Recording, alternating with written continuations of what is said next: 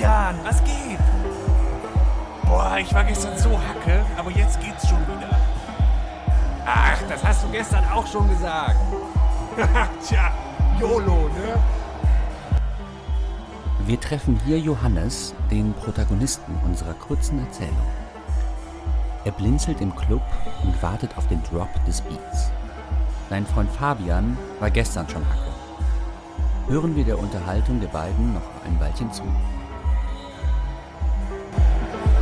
Und, was geht heute? Ja, muss, ne? Wie mein Vater immer sagt. Ja, aber der sagt das, wenn er zur Arbeit muss. ja, aber ich muss mittlerweile ja Montag auch wieder schaffen gehen. Das Büro wartet nicht. Da weiten sich Johannes Augen und traurig überrascht gleitet sein Blick durch den von Lichtblitzen durchzuckten Tanzraum. Das Büro wartet nicht. Dieser Satz sollte ihn während der kommenden Monate nicht mehr loslassen. Ich muss mich nächste Woche auch echt mal bewerben. Ich habe jetzt schon seit einem Jahr den Ethnologie-Bachelor und habe einfach keinen Bock mehr, Cocktails zu mixen. Ja, stabil. Mach das mal. Mein Vater arbeitet doch bei den... Der kann dir da auf jeden Fall was im Außendienst besorgen. Die suchen einfach Leute mit irgendeinem Hochschulabschluss. Easy. Johannes sah, wie easy das werden würde, und ihn schmerzte gerade diese Einsicht. Er betrank sich in dieser Nacht besinnungslos. Zwei Tage später, an einem vollkommen ereignislosen Montag, den immer noch der Kater von Samstagnacht überschattete, fasste sich Johannes auf der Toilette ein Herz.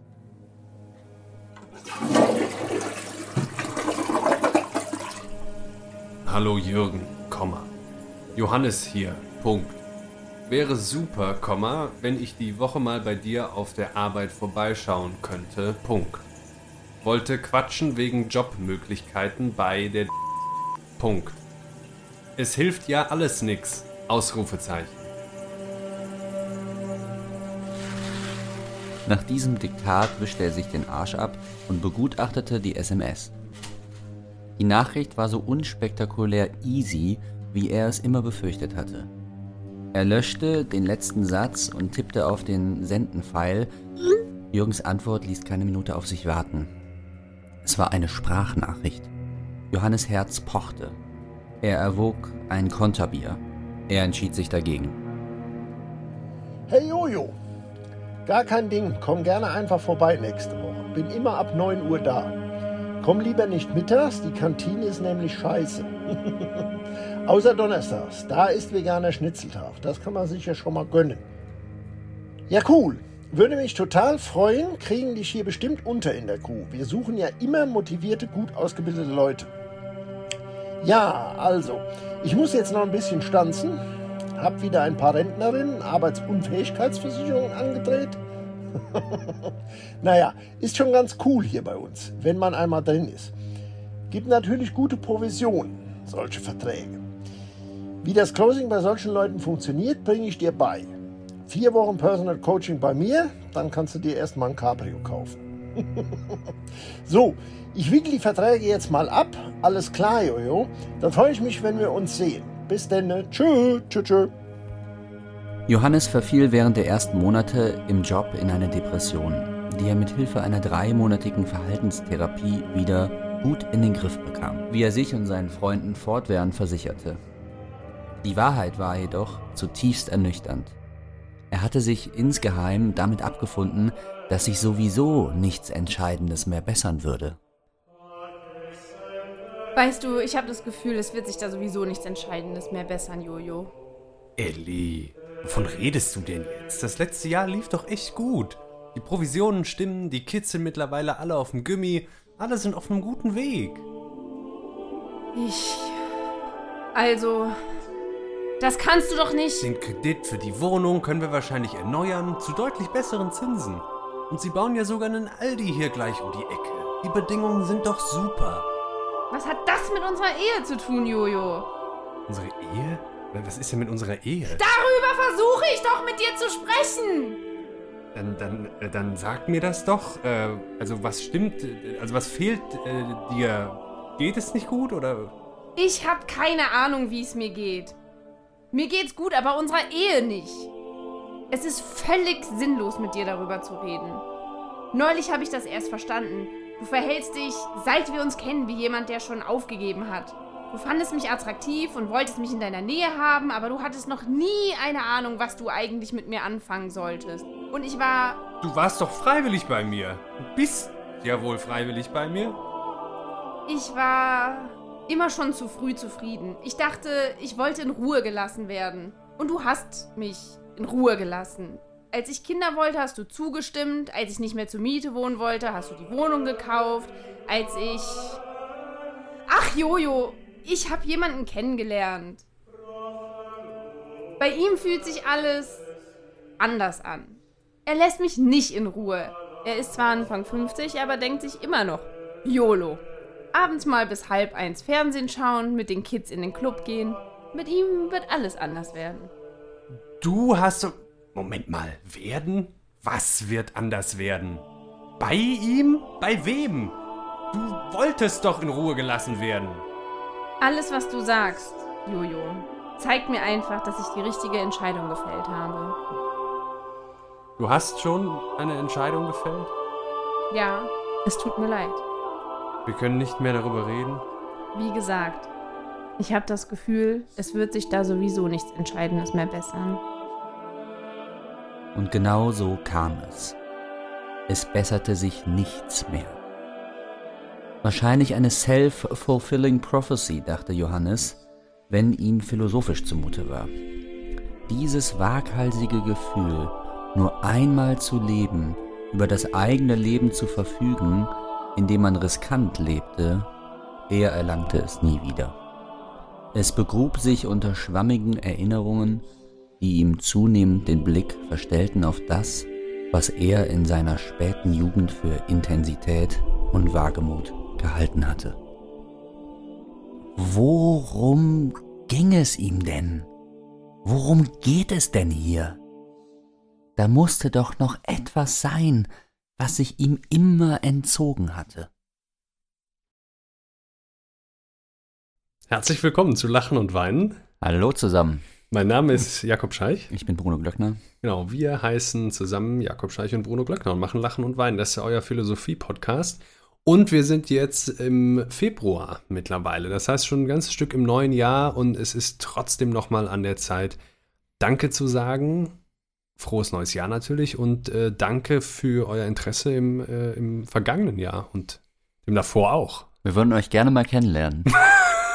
Aber irgendwie hat sich noch nie äh, ergeben. Hat sich so noch nie. Aber ja. Ja, äh, wenn, wenn, genau, wenn ihr uns äh, Fotos zuschicken möchtet von euch, sonstige Kommentare, jetzt auch mal ganz unironisch, ne? Also wir freuen uns sehr über äh, Kritik. vieles.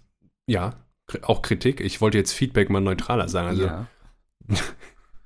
Kritik klingt immer gleich so negativ, als wären wir nicht super. Es gibt ja auch konstruktive Kritik. Nee, wir wollen gerade natürlich die Kritik, äh, viele Vorschläge, wir kriegen aber auch einfach schöne Rückmeldungen und äh, wir hören auch, äh, dass wir weiterempfohlen werden. Und äh, das freut uns immer ganz besonders, weil wir investieren nicht wahnsinnig viel Geld oder Zeitmittel, die uns zur Verfügung stehen, in Werbung oder so. Das heißt, wenn ihr uns empfehlen wollt oder sonst irgendwie unterstützen möchtet, zum Beispiel äh, indem, das geht jetzt bei Spotify, ihr eine Bewertung hinterlasst oder einen netten Kommentar schreibt oder ähm, sonst irgendwas. Schickt uns in die Familiengruppe, ne? dann kriegen Ja. die alten Leute mit, mit dem Brett vorm Kopf auch noch ein bisschen was mit. Das wäre unsere große Hoffnung, dass das passiert und ähm, danke an alle, die das schon tun. Wir machen jetzt aber so oder so weiter. Wir machen trotzdem weiter, ja. Was wollte ich ja noch sagen? abhängig von irgendwelchen Ja, ja, nee. Umfragewerten. Bruno, keine Angst, nee. ähm, ja, genau, ich, äh, von mir auch nochmal frohes Neues. Ich war ja, ich war in der letzten ja Folge schön, nicht dass es von dir dabei. jetzt auch nochmal kommt, ja. Ja, du hattest dich ja ich mit hatte auch die Daniel, ganze Zeit schon mich gefragt, irgendwie, wo bleibst du denn jetzt? Also, mit Daniel Deliver hattest du dich ja schon im neuen Jahr unterhalten und ihr habt ja auch schöne Grüße hinterlassen, aber von mir deswegen an der Stelle auch nochmal. Ne? ah, so. Ja, Ja. okay. Ja, sehr netter Kerl, solltest du mal kennenlernen. Und wir starten also heute quasi offiziell erst gemeinsam, du und ich, ins neue Jahr und zwar mit einem Thema, was an, ja, an, an Relevanz, an Schlagkraft, Nee, vor allen Dingen an Aktualität. Aktualität, an, äh, ne? also wir sind, wir befinden uns wieder hart an der Kante, eigentlich schon fast sind wir in der Zukunft, so aktuell sind Wir wir. sind mitten in der Gegenwart, mein Lieber. YOLO.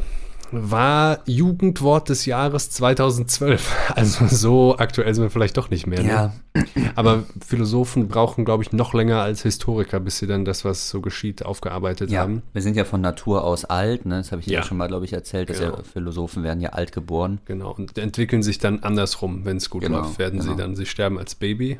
Aber grundsätzlich macht Denken alt, ja. Das Ja, ist klar. Denken macht alt, ne? Goethe.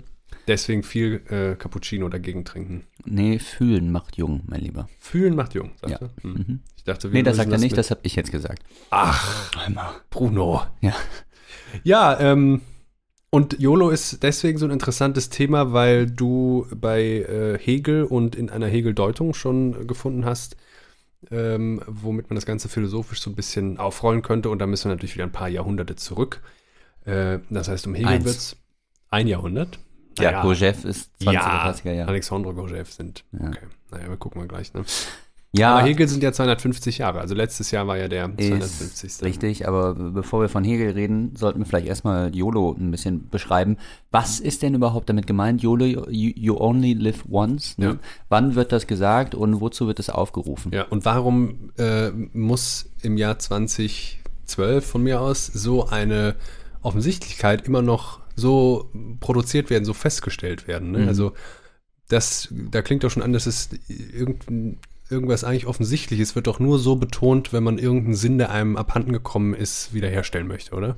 Ja, das ist jetzt schon viel zu kompliziert. Also ich würde einfach sagen, dass das ja erstmal für das Alltagsbewusstsein, vor allen Dingen in der Jugend, so eine Art Exit-Strategie ist im Handeln. Ne? Ah. Also etwas, worauf ich mich beziehen kann und mir selber eigentlich so einen Blankoscheck ausstelle, äh, um alle möglichen ähm, sinnlosen, äh, sinnfreien Handlungen, äh, was weiß ich, ähm, ja, also alle möglichen sinnlosen Doch wieder mit Sinn aufzuladen, sage ich doch.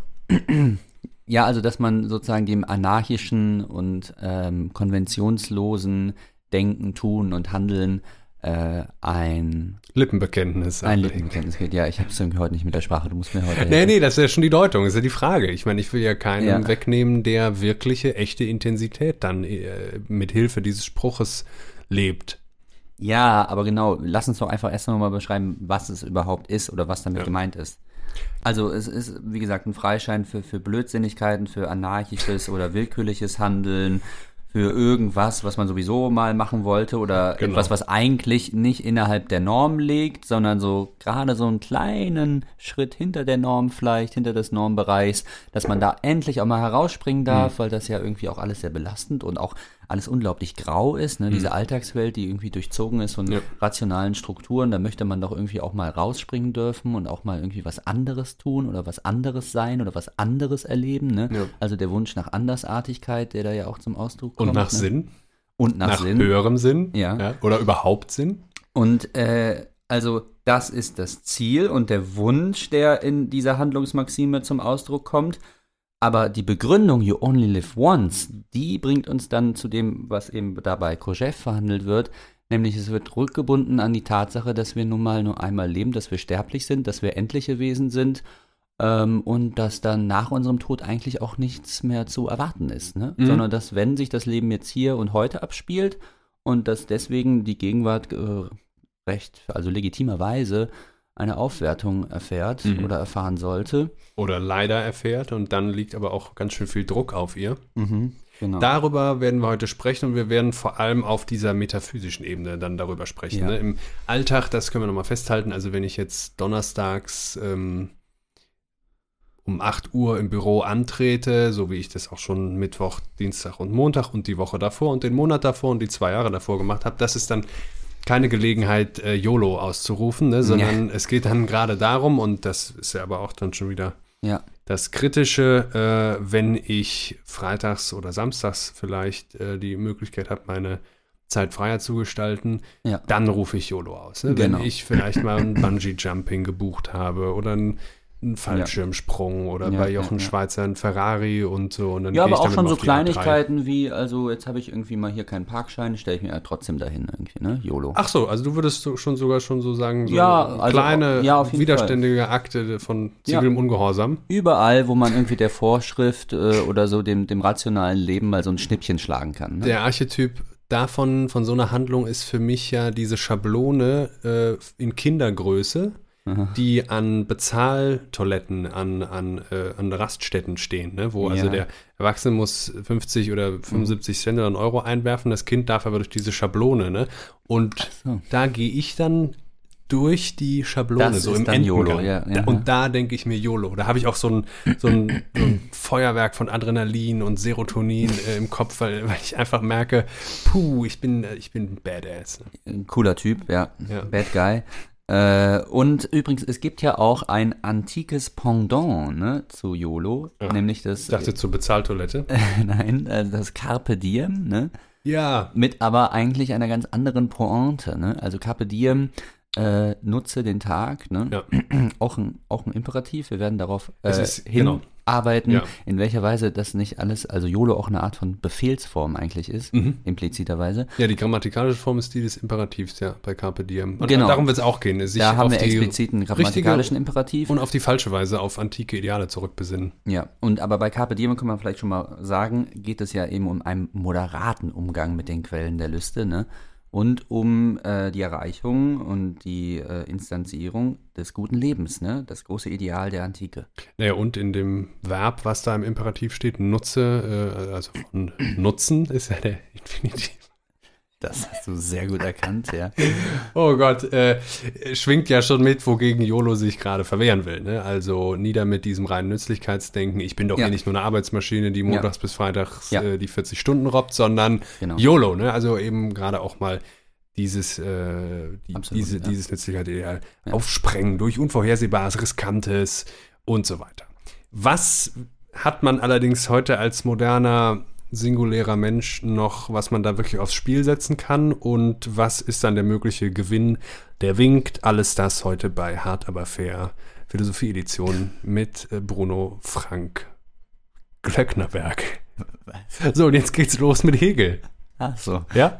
Ja. Willst du anfangen? Also Alexandre Kojève ist der, der diesen Text äh, zur Bedeutung des Todes in Hegels Werk Ja, also lass mich gleich ein, zwei Sachen dazu sagen. geschrieben hat. Ähm, äh, der, der Text, die Idee des Todes in der Philosophie Hegels, äh, ist einer der vielen Texte, die Kojève in den 20er, 30er Jahren äh, über Hegel gelesen hat und damit äh, eigentlich äh, die Keimzelle gebildet hat für die französische Rezeption Hegels im 20. Jahrhundert oder den Grundstein gewissermaßen und entscheidende Grundlagenarbeit dann äh, geleistet hat für die französische Schule. Das heißt, alle großen Denker der französischen Schule saßen in seinen Hegel-Vorlesungen, Foucault, Derrida, Lacan, äh, wie sie alle heißen, ne? Mhm. Und auf die Hegel-Missverständnisse türmten sich Nietzsche-Missverständnisse. Genau, Vielleicht. genau. Und äh, es ist auch schon angenähert, eben so einer äh, atheistisch-nihilistischen, nietzscheanischen von mir aus, äh, also einer Perspektive, die näher dann eben auch im 20. Jahrhundert ist, nämlich eben mit diesem Gedanken, dass Hegel eigentlich eine atheistische Philosophie äh, geschrieben oder hinterlassen hat. Und der Fluchtpunkt des Hegelschen Werkes die Anthropologie ist. Ne? Also Genau. eine atheistische Genau. Anthropologie. Und da müssen wir noch erstmal einen Moment Hegel, Ja, Hegel. absoluter Geist. Äh, das klingt doch alles wahnsinnig transzendent immer noch und so. Und wie ist das in der Religionsphilosophie? Ja, ähm, ja Bruno, wie ist es? Sollen wir mal mit dem Zitat einsteigen? Äh, ja, also was er jetzt macht, äh, Hegel hat ja eben äh, zwei Hauptwerke, die Wissenschaft der Logik und die Phänomenologie des Geistes und äh, äh, netterweise hat er wenigstens einmal, und zwar in der Vorrede der Phänomenologie des Geistes, sein ganzes System, das zirkulärer Natur ist. Also man muss dann immer ein Buch lesen, um äh, dann ähm, eigentlich sich einmal durchzubeißen und dann wieder das erste Buch, was man gelesen hat, zu verstehen. Hm. These, Antithese und so. Synthese, ja. Also es ist ein unglaublich komplexes System und einmal versucht er es dann auf 30 Seiten zusammenzufassen. Und das ist diese berühmte Vorrede aus der Phänomenologie des Geistes und an der arbeitet sich jetzt Kojève ab, nach und nach Mhm. Das und ist ja auch zitiert ein, daraus ein, die ganze ein gutes Zeit. Rezept zu sagen, ah, der hat viel geschrieben, Ja. ich nehme jetzt die Vorrede und da ist doch der eigentliche Hegel, ne? Aber wirklich der Anspruch Hegels selber ist auch da, alles einmal Ja. gesagt zu haben, das ganze System in allen seinen äh, Unterscheidungen und Weichenstellungen und zentralen äh, Schaltstellen Mhm. beschrieben zu haben. Äh, Gerade noch die Enzyklopädie der Wissenschaften, wo Hegel dann in, in drei äh, Bänden nochmal Mhm. sein, sein System zusammenfasst. Ne? Ist das, zählt mir das nicht unter die Hauptwerke? Also fasst er da nur nochmal zusammen? oder? Ja, das, das, das gehört auch Das dazu. war Ja. der Abschluss. Ne? ja, ja. Gut, ja. Was sagt Kojève jetzt? Soll ich mal vorlesen? Ähm, ja, Moment mal, wie finden wir denn jetzt am besten einen Einstieg? Achso, ähm, grundsätzlich ist ja erstmal wichtig jetzt, man muss sich das so vorstellen, äh, der deutsche Idealismus äh, denkt vor allen Dingen in der Opposition von Natur und Geist, ja. Und wenn wir äh, uns die reine Natur vorstellen, ähm, Gezwitscher, äh, plaudernde Bächlein, Schlangen. Schlangen, äh, Himmel, Sonnen, die unter- und aufgehen, Hm. ähm, dann wirkt dagegen, also gegenüber äh, der stummen Natur, wirkt der Mensch erstmal wie eine Antithese oder eine Widerlegung. Ne? Also Mhm. dann kommt der Mensch herein und fängt einfach an zu quatschen. Ja, er redet, ja, das ist das Komische. Ne? ja. Er kommt einfach so da rein und plappert dann auf einmal los. Mhm. Ne? Und äh, also das ist eigentlich unglaublich weit entfernt von dieser Wirklichkeit der Natur und steht erstmal in einem Gegensatz. Und äh, jetzt versucht eigentlich Kojève Hegel die ganze Zeit so auszulegen, dass der Mensch erstmal durch seine Tat, und seine Tat ist in erster Linie die Rede, das Sein, äh, der, das natürliche Sein, das, was sozusagen vorliegt, erstmal verneint. Und sich gegenüber dem erstmal als eine Art von Negation Mhm. verhält. Ne? So zieht sich der Mensch ins Dasein durch Verneinung der Natur. Und äh, Bewusstseinstätigkeit ist ja sozusagen die Rede, ne? Also Genau. das ist ja schon die Teilnahme dann an dem, Sein woran und die übrige das Bewusstsein Natur nicht sozusagen. teilnehmen kann. Ja. ja. Und dann muss ich über, muss das Subjekt dann über seine Rede die, die Totalität des Seins wieder einholen. Also das, was sich ihm gegen, dem es sich gegenübergesetzt hat, nämlich eben dem natürlichen Sein, das muss es in der Sprache einholen. Und dann muss es wiederum sich selbst in der Sprache einholen, nämlich muss nämlich sowohl das äh, Ausgesprochene oder das, das, ähm, das Beschriebene wie das Beschreibende in seiner äh, Versprachlichung des Seins einholen. Also Mhm. es muss seinen eigenen Standpunkt, Und einholen Auffassen. heißt vereinen oder äh, genau, also es muss Teil eines Ganzen werden. Mhm. Und das wird es dadurch, dass es der Rede und damit, also Rede, damit ist immer der Logos, also die, die diskursive Rede, das logische Gefüge sozusagen, äh, in dem es äh, da eingeholt wird oder ähm, davon ähm, überspannt wird, umspannt wird, ja. mhm. Und das klingt doch zum Beispiel, wenn man so will, sehr christlich, ne? In, inwiefern jetzt? In, insofern, als dass wir Ah, ja. in so einer Ursituation in der, in der unschuldigen Natur fällt plötzlich der Logos ein, ne? Mhm. Und fortan nehmen alle Menschen dann ähm, an diesem Ganzen, was sie aber ja gleichzeitig als Individuen transzendiert, teil. Mhm, mhm, mhm. Äh, weiß ich jetzt nicht. Ich gebe uns mal ein Hegel-Zitat, ja? Ja, Die Lebende, und äh, jetzt kommen immer so kleine Beifügungen, Einfügungen von Kojève, damit wir kapieren, worum es hier geht. Die lebende, das heißt weder statische noch gegebene Substanz, ja, das statische und gegebene äh, ist immer das Sein der Natur, ja. Mhm. Das liegt einfach vor. Das ist wie so ein Block im Grunde, auf äh, den wir dann stoßen, ja. Und demgegenüber gibt es aber eben die äh, lebendige Substanz, das, was in Bewegung immer ist und das, was sich immer verändert und sich von sich selbst immer fortbewegt. Mhm. Und das ist der Mensch. Mhm. Das ist das Subjekt. Mhm. Und jetzt geht es ja bei Hegel die ganze Zeit darum, äh, dass äh, ähm, die Substanz in erster Linie als Subjekt aufzufassen. Das Ja. ist einer der großen wichtigen Sätze in Mhm. der Vorrede, ja? So, und dann, da sind wir noch zum Beispiel dann bei Gott. Da ist ja eine Brücke, ne? Also, Ja, aber warte, warte, warte. Die lebende, weder statische noch gegebene Substanz ist ferner das Sein, welches in Wahrheit Subjekt oder was dasselbe heißt, welches in Wahrheit wirklich ist. Nur insofern sie die dialektische Bewegung des sich selbst Setzens oder die Vermittlung des sich Anderswerden mit sich selbst ist. Sie ist als Subjekt die reine einfache Negativität, eben dadurch die Entzweiung des Einfachen oder die entgegengesetzte Verdopplung, welche wieder die Negation dieser gleichgültigen Verschiedenheit und ihres Gegensatzes ist. Nur diese sich wiederherstellende Gleichheit oder die Reflexion im Anderssein in sich selbst, nicht eine ursprüngliche Einheit als solche oder unmittelbare Einheit als solche ist das Wahre. Es ist das Werden seiner selbst, der Kreis, der sein Ende als seinen Zweck voraussetzt und zum Anfang hat und nur durch die Ausführung und sein Ende wirklich ist. Ja, da Mhm. habt ihr mal Hegel gehört, ne? Das Äh, Wahre da ist das Ganze. Genau, das so das, das Ganze. Also, der Mensch äh, äh, ist im Grunde erstmal dann der Gegensatz oder die Negation. Das Subjekt äh, ist ähm, die einfache Negativität, ne? Und entzweit sich erstmal gegenüber der Natur, ne? Sobald der Mensch dann da ist und denkt, kommt die Opposition rein, Subjekt, Objekt. Mhm. Ne? Wir haben eine Entzweiung. Ja. Und dann äh, ist aber das, der, der ganze Weg des Denkens der, dass diese Entzweiung eigentlich wieder aufgehoben wird und wieder dieser Gegensatz wieder versöhnt wird und wieder zu einer Einheit wird.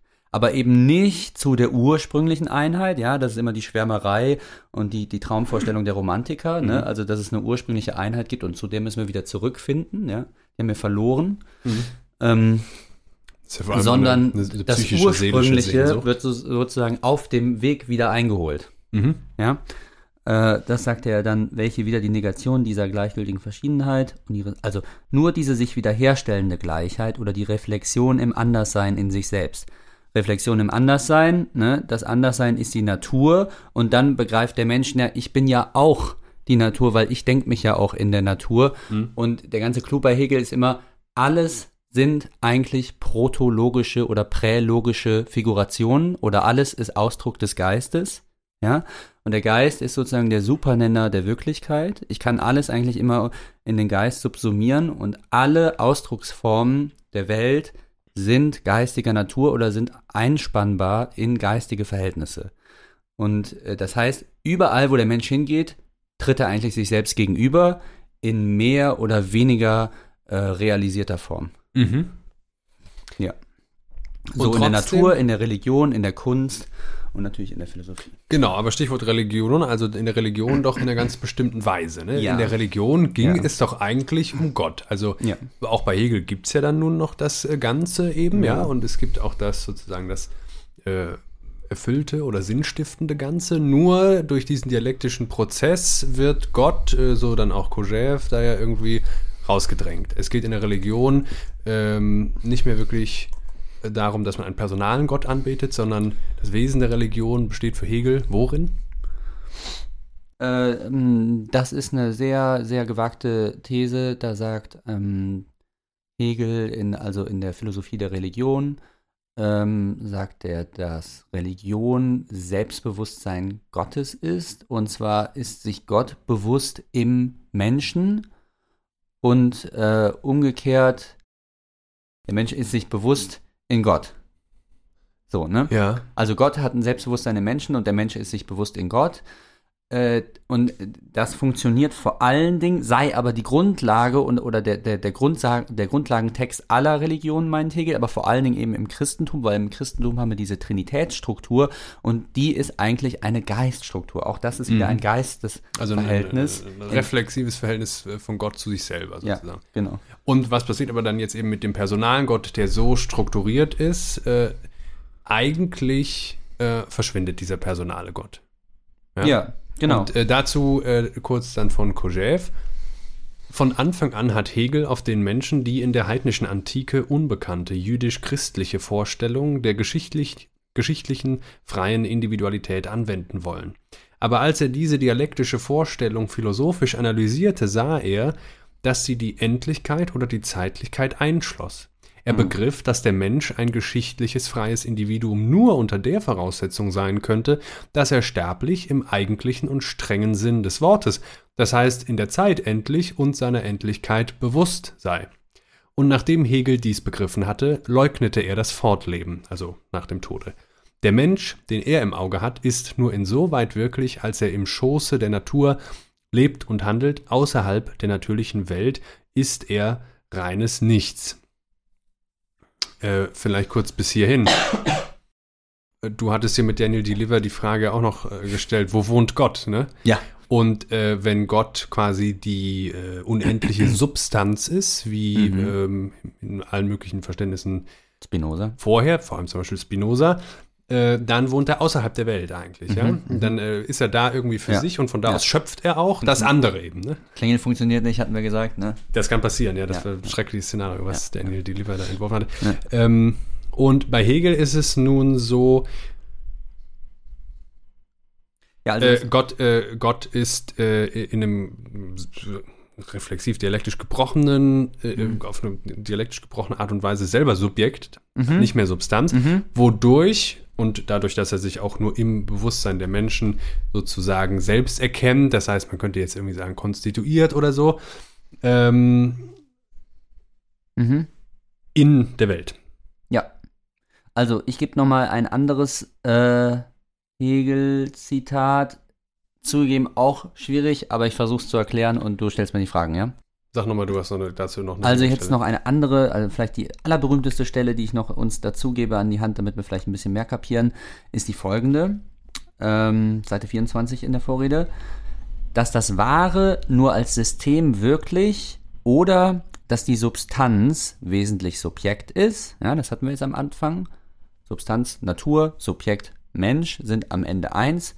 Äh, die stumme Natur muss von dem sprachfähigen ähm, Wesen versprachlicht werden und dadurch angeeignet werden und ein Teil seiner selbst werden, sodass er dann sagen kann, es, ich bin es in anderer Form meiner selbst, aber ich trete mir eigentlich selbst gegenüber. Mhm. Ist in der Vorstellung ausgedrückt, welche das Absolute als Geist ausspricht, der erhabenste Begriff und, und der neueren Zeit und ihrer christlichen Religion angehört. Das Geistige allein ist das Wirkliche. So, und jetzt geht's los. Ja. Es ist einerseits das Wesen oder an sich Seiende, ja, Kant an sich sein, das, was außerhalb unserer, also außerhalb unserer Wahrnehmung und, und der Form unserer Wahrnehmung einfach existiert, ja, außerhalb unserer, unsere subjektive Anschauungsformen sind Raum und Zeit, aber wir können uns auch immer etwas vorstellen, was jenseits dieser Wahrnehmungsfunktionen existent ist, nämlich das Ding an sich oder Mhm. das an sich Seiende, ja. Es ist andere, also das Geistige allein ist das Wirkliche, es ist das Wesen oder an sich Seiende, es ist andererseits das sich zu sich selbst und zu den anderen Wesenheiten verhaltende und bestimmte. Das Anderssein und für sich sein. Ne? Also wenn ich mich zu etwas anderem verhalte, dann, ähm, dann ist meine, dann, dann ist es nicht mehr an sich, sondern es ist in Bezug auf etwas. Ne? Also Mhm. es ist bestimmt durch eine andere Größe, die äh, zum Beispiel dann eben in mir selbst in ist. Eine ne? konkrete Größe vor allem. Ja, ne? also- Keine, die möglicherweise nur so. Genau. Einmal ist es innerhalb eines Relationsverhältnisses existiert. Hm? und einmal außerhalb, ne? Mhm.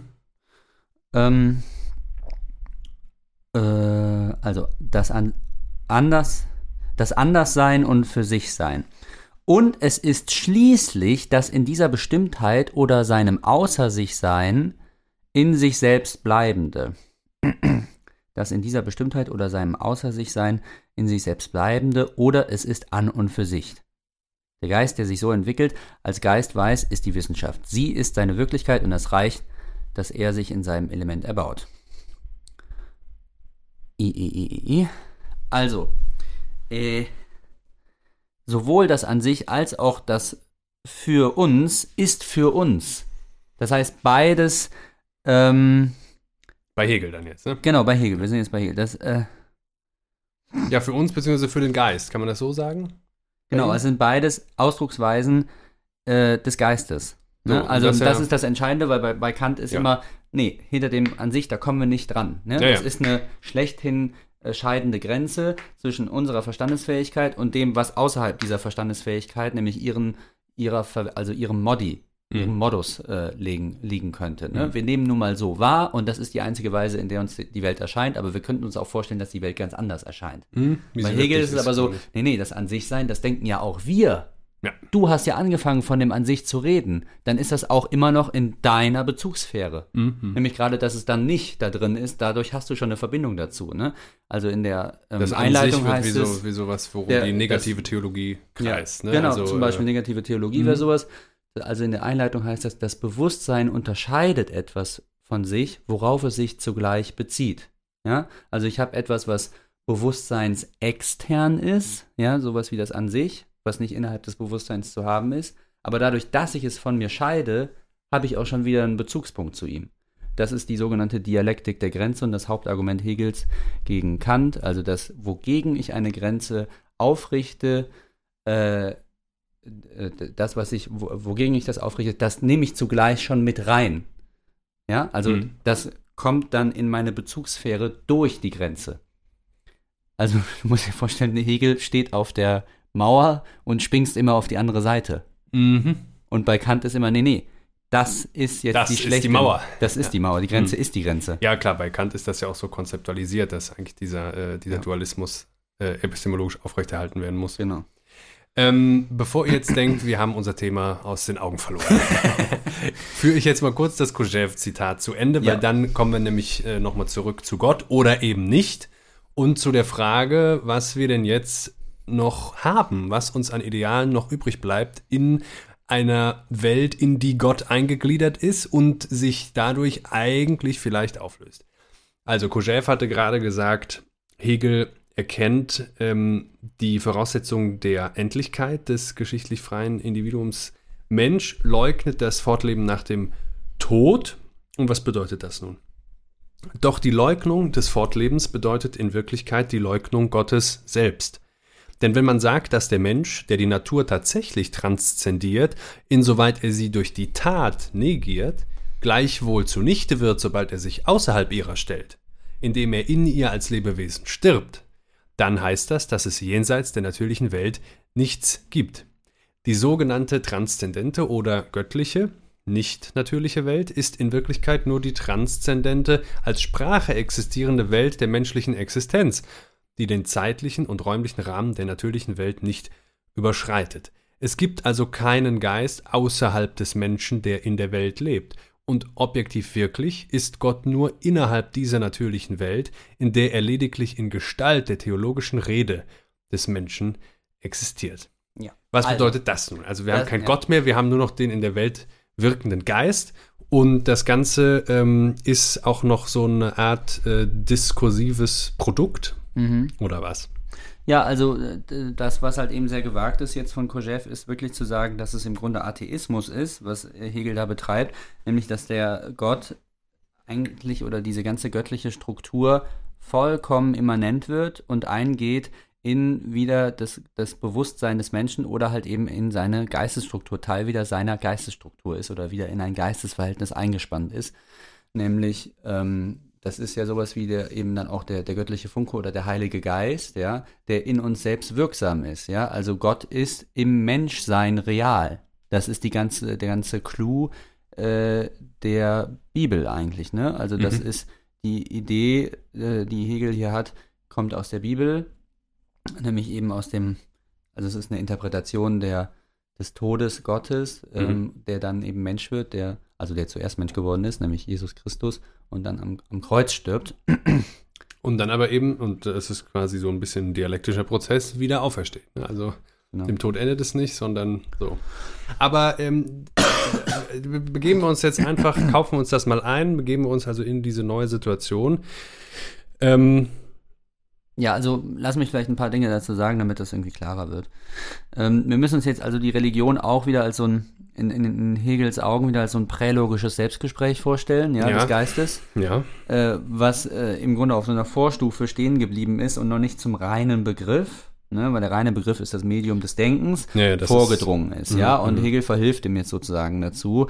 Da sind irgendwie so verwischte Vorstellungen und äh, irgendwie so, so etwas mystisch angehauchte Ideen davon, was das Absolute sei und so, ne? Und das hat alles seine Berechtigung, muss aber in rationale Strukturen dann auch wieder überführt werden oder ist am Ende nur wirklich, wenn es verbegrifflich ist, ne? Das ist immer die Härte bei Hegel. Das ist die Härte in der Tat, ja. ähm, Unbegriffliches gibt's nicht. Genau, also dann bist du überhaupt nicht wirklich, wenn du keinen Begriff hast. Äh, so, und äh, das funktioniert vor allen Dingen eben über diese Trinitätsstruktur. Und dann haben wir eben im Christentum ja diese Geschichte, dass Gott äh, Mensch wird und dieser Mensch am Kreuz stirbt, wo natürlich alle Heiden und Griechen und äh, an, antiken Glaubensvorstellungen sind, mal, sind die bekloppt, die bringen ihren eigenen äh, ihren eigenen Gott äh, lassen die sterben. Ja, und Kreuz, bringen den ne? ja auch, auch noch in die Welt rein selbst. Ja, ne? also, ja. Oder Gott bringt sie selbst in die Welt rein. Ja. Der soll immanent werden. Was, was, was soll der Quatsch? So. Und übrigens, da, das passt dazu, äh, formuliert Hegel hier vor Nietzsche Ja. schon, Gott ist tot. Ne? Genau das wollte ich vorlesen. Ich Ja, habe das Zitat nämlich. Mhm. Da schreibt er nämlich dann in der Philosophie der Religion, Gott ist gestorben. Gott ist tot. 100 Jahre vor Nietzsche, wie du sagst. Ne? Ja, ja. Der höchste Schmerz, und also das ist jetzt die Interpretation der Kreuzeszene. Ne? Also Keine Jesu- 100, nur so 50 oder so. Aber ja. Ja. Ist tot. Dies ist der fürchterlichste Gedanke, dass alles Ewige und Wahre nicht ist. Die Negation selbst in Gott ist. Der höchste Schmerz, das Gefühl der vollkommenen Rettungslosigkeit, das Aufgeben alles Höheren ist damit verbunden. Der Verlauf bleibt aber nicht hier stehen, sondern es tritt nun die Umkehrung ein, Gott nämlich erhält sich in diesem Prozess und dieser ist nur der Tod des Todes. Gott steht wieder auf zum Leben, es wendet sich somit zum Gegenteil. Ja. Also am Ende, wie alles bei Hegel, eine Gefolgs äh, Erfolgsgeschichte. Ne? Wahnsinniger Fortschritt durch den dialektischen Prozess Ja, der Selbstaufhebung. Nee, wirklich. Also bei, bei. Hegel ist es ja immer der Triumph der Idee und des, des Logischen und eben halt auch hier. Das heißt, äh, dieser tote äh, Moment äh, oder dieser, dieser tote Winkel, der sich einstellt im Neuen Testament, ist auch nur eine Durchgangsstation. Äh, ja? Das muss man bei Hegel eigentlich fast zu allem immer sagen. Es sind alles nur Durchgangsstationen im unendlichen dialektischen sich selbst begreifen und sich selbst erfassen des Geistes. So. So, ist also auch dieser äh, im Grunde ja totale Moment, ne, also wo ja eigentlich alles verloren scheint, aufgehoben in einer dialektischen Bewegung, wo er zu einem notwendigen Bestandteil einer Erfolgsgeschichte wird. Man ja? könnte sogar sagen, äh, gut, Gott ist tot, aber er hat ja einen Sohn. Ne? ja. Der kann ja dann nochmal. Nee, Naja. vor allen Dingen, was daraus jetzt folgt, ist halt Daraus folgt erstmal, das müssen wir noch festhalten, dass es natürlich was völlig anderes meint als Genau. bei Nietzsche dann. Genau, ne? genau. Gott tot. es hat jetzt nicht die nihilistische Pointe und jetzt ist alles vorbei und nichts mehr hat Gültigkeit und alles ist verloren und Ob so weiter. die Nihilist, das ist ja, Ja, ja, ja. direkt eine nihilistische Pointe. Ja, ne? ja, Nihilismus wäre ja eine normative Konsequenz, die man daraus ziehen kann. Erstmal heißt aber nur, der Gott ist tot bei Nietzsche ist die Konstatierung der Tatsache, dass ähm, Gott unglaubbar, unglaubwürdig geworden ist. ne? Ja. Also Ähm, er war dann schon ganz in der Welt immanent und jetzt ist er in ihr sozusagen irrelevant oder wenigstens ähm, Mhm. unplausibel geworden. Ja. Ne? Das ist dann der sozusagen der finale Tod Gottes. Ja, ja, ja. Äh, ja, also in dieser Geschichte ist jetzt eben der, der, der, die Idee oder die Pointe, dass Gott endlich oder irdisch geworden ist. Er ist ein historisches Ereignis geworden, nämlich in seiner Vermenschlichung. Ne? Er ist Jesus Christus geworden, ein Mensch, der in der Zeit ist und der sterblich ist. Und damit ist dieser Chorismus, äh, dieser platonischen äh, Prägung aus, aus Himmel und Erde und aus Transzendenz und Immanenz zugunsten einer Transzendierung des Irdischen aufgehoben. Ja? Gott ist nun in der Welt als Geist in jedem Einzelnen und Gott ist zeitlich geworden. Ja, Moment, Transzendierung des Irdischen oder Erdung des Transzendenten? Ja, das ist im Grunde egal, glaube ich. Gut. Und äh, damit ist dann eben das ewige Leben, ne, das große Versprechen äh, und auch alle Geheimnisse, die die Religion, Geheimnis des Glaubens und so sind damit äh, aufgelöst äh, und eingelöst für das Hier und Jetzt. Ne? Also für, also es müssen gegen, so schreibt Hegel, es sind gegenwärtige Qualitäten, ne? oder als gegenwärtige Qualitäten muss man die einsehen. Ja? Also äh, all das große Heil, was dir versprochen wird in diesen Jenseitswelten und im Himmel und so, das äh, findet hier und jetzt statt. Ja? Also so ungefähr ist es ja dann so, dass Jenseits gibt es nicht mehr, schon gar nicht als Ort. Äh, Es gibt aber noch die Teilnahme an dem transzendenten äh, Gedanken der Ewigkeit, aber eben nur Teilnahme daran im Diesseits, also am Geist, der waltet und äh, alle Subjekte transzendiert. Ja, so. Ja. irgendwie. Genau. So, das heißt, jetzt wäre ja, um zu YOLO zu kommen, die Frage, äh, reicht das, was Kojève jetzt hier an Hegel äh, deutet, schon aus, um uns kurz vor die Möglichkeit dieses hedonistischen Nihilismus, der sich im YOLO ausdrücken kann, sage ich jetzt mal, ähm, zu bringen. Da Ja. Sind wir schon da? Oder muss eigentlich noch, noch, äh, noch was weiteres erfolgen? Also ist das nicht alles noch zu, Mhm. ähm, ja, noch zu sehr aufs Absolute abgerichtet? Könnte man nicht sagen, das ist eigentlich Ja, aber der entscheidende so eine, Clou so ist ja- pantheistische Sicht, ne, dass Gott jetzt dann eben in der Welt, aber so durch alle, die mitdenken und bewusst sind und so weiter. Ja, der entscheidende Clou ist halt eben, dass es irdisch wird. Ne? Also du kannst ja auch die Subjektphilosophie oder die letzten 200 Jahre moderner Philosophie fassen unter dem Begriff der Immanenz. Ne? Also Ja. alle möglichen metaphysischen Konstrukte und Gerüste werden abgebaut und dabei eingebaut in das Mindset des Subjekts. Das Mindset des Subjekts, ja, das ist natürlich sehr gut, ja. Das ist jetzt schon nach der Postmoderne.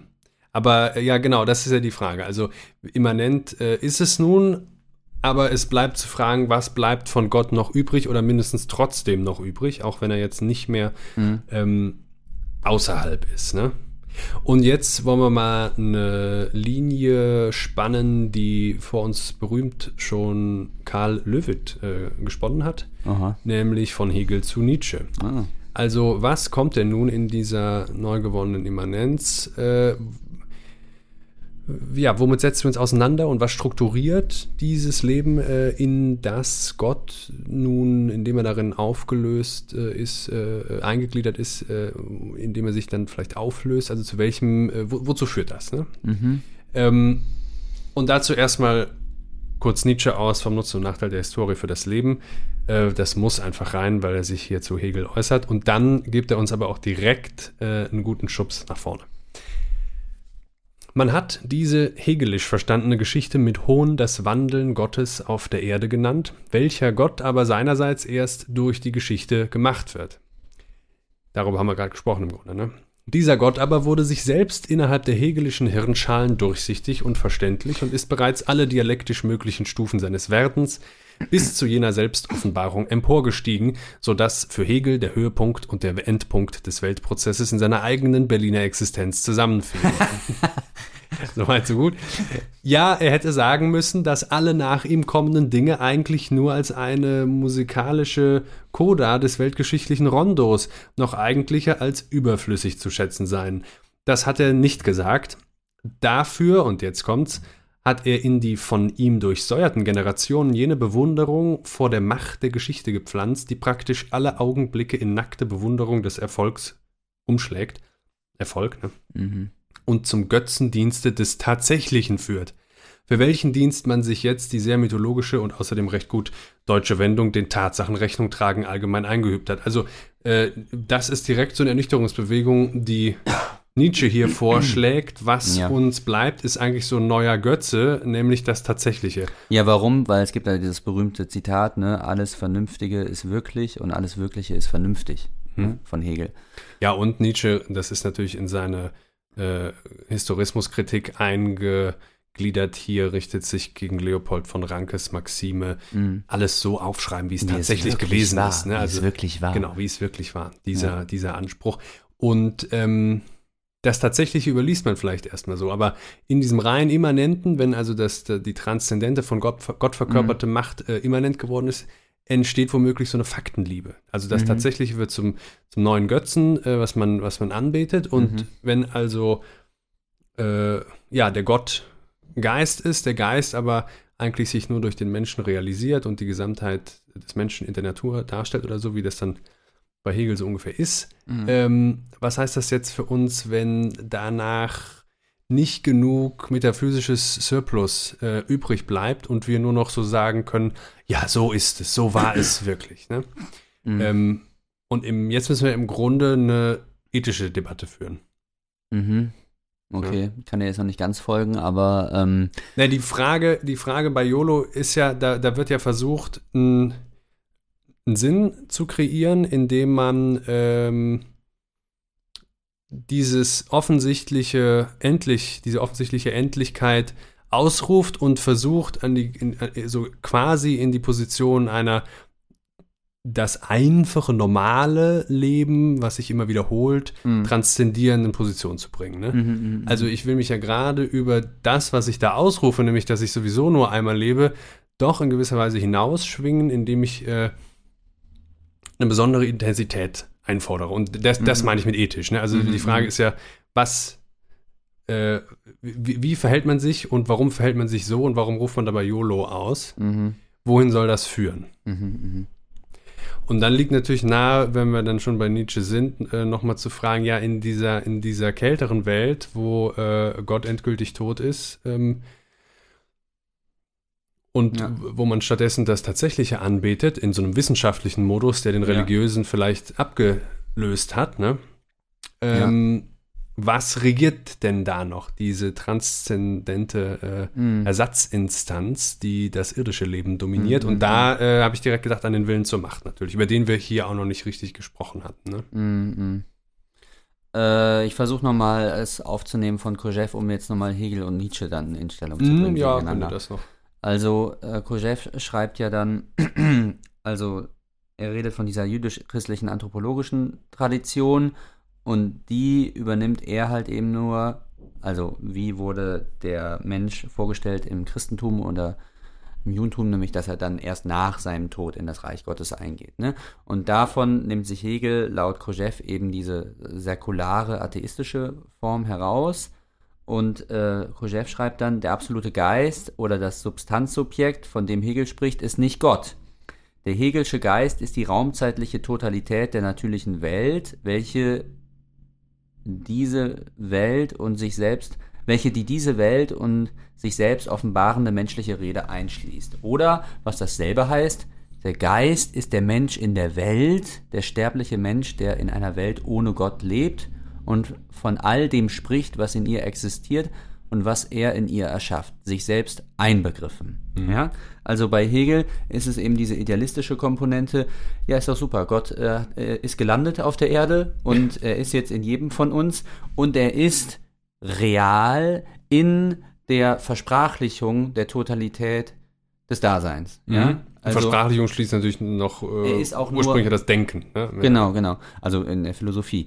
Und, äh, und er ist nur real in Gestalt der theologischen Rede des Menschen. Ne? Mhm. Ähm, also nur, weil wir das eben alles, eben wie Hegel es in seinem System dann tut, weil wir das alles einholen durch das begriffliche Denken und so oder durch die diskursive Rede, ja, durch logifizierte, äh, durch ein logifiziertes Medium. Nur deswegen ist es dann eben auch real, ja. Und dann ist ja bei, bei Nietzsche irgendwie dann der Turning Point, nee, also du kannst da so viel reden, wie du willst, da kommt nichts. ja, ja, Da ist nichts, ne? ja. Und äh, so hatte Hegel den Punkt, nee, nee, hinter dem Tod kommt nichts, aber es ist alles real und es ist alles da und es ist alles gut. Das Ja, ist genau. im Grunde die, die Quintessenz auch des deutschen Idealismus. Alles ist gut, ja. Genau, es ist und es wird besser und, vor und alles noch, ist ja. eins vor allen Ja. Dingen, ne, das Enkapan. Und es wird besser, also es schreitet weiterhin fort. Und äh, genau, Gott gibt es in dem Nicht Sinne. Besser, es ist alles gut. Also es, ist, es ruht schon alles in sich. Es muss gar nicht mehr besser Ja, es werden. ist schon gut, aber es wird auch besser. Ne? Also der Erfolg setzt sich ja fort. ja, aber im Weil Grunde es ist es ja immer, noch nicht alle. Es ist ja das Ende der Philosophie. Also es ist ein äh, sich setzen dann und auch zu sich zurückkommen und zu sich äh, Mhm. wiederkehren und so. Also es ist Ja, so eine gut, Vollendungsgestalt. Und das Besserwerden würde ja einschließen, dass dann irgendwie Mhm. wieder was Neues kommt und dass dann Mhm. nochmal das über, Mhm. überwindet und übertrumpft und so. Und Also jetzt gut, ist dass ja du mich da Nietzsche, bremst. Ja.